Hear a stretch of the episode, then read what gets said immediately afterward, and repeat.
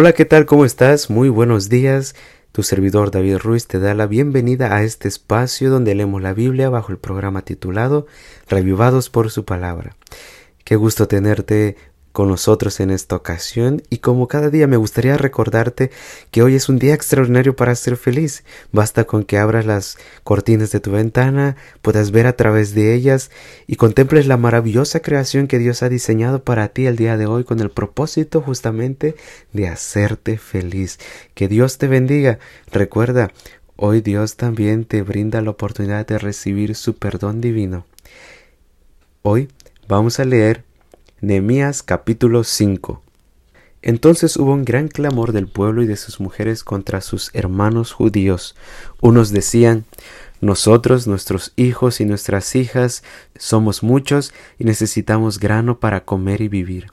Otros decían, por causa del hambre hemos empeñado nuestras tierras, nuestras viñas y nuestras casas para comprar grano. Y otros decían, hemos tomado prestado dinero para el tributo del rey, empeñado nuestras tierras y viñas, y ahora, a pesar de ser nuestra carne como la de nuestros hermanos y nuestros hijos, y ahora a pesar de ser nuestra carne como la de nuestros hermanos y nuestros hijos como sus hijos, y aquí que nosotros estamos sometiendo a nuestros hijos y a nuestras hijas a ser esclavos. Algunas de nuestras hijas han sido sometidas a servidumbre y no tenemos posibilidad de rescatarlas porque nuestras tierras y viñas están en poder de otros. Yo me enojé muchísimo cuando escuché su clamor y estas palabras. Lo medité y reprendí a los nobles y a los oficiales diciéndoles Practican la usura cada uno contra su hermano. Luego congregué contra ellos una gran asamblea y les dije Nosotros, conforme a nuestras posibilidades, hemos rescatado nuestros hermanos judíos que habían sido vendidos a los gentiles, pero ustedes hasta venden a sus hermanos para que ellos sean vendidos a otros. Ellos callaron, pues no supieron qué responder, y yo dije, no está bien lo que hacen. ¿No deben andar en el temor de nuestro Dios para no ser motivo de afrenta ante las naciones que son nuestras enemigas? También yo, mis hermanos y mis criados les hemos prestado dinero y granos. Renunciemos por favor a esta usura. Por favor, restitúyanles en este día sus tierras, sus viñas, sus olivares y sus casas, y renuncien a la usura que les demandan por el dinero, por el grano, por el vino y por el aceite. Ellos respondieron, se los restituiremos y nada les demandaremos, haremos como tú dices. Entonces convoqué a los sacerdotes y les hice jurar que harían conforme a esta promesa. Además sacudí mi ropa y dije, Así sacuda Dios de su casa y de su propiedad a todo hombre que no cumpla esta promesa. Así sea sacudido y quede vacío. Y toda la congregación respondió, Amén.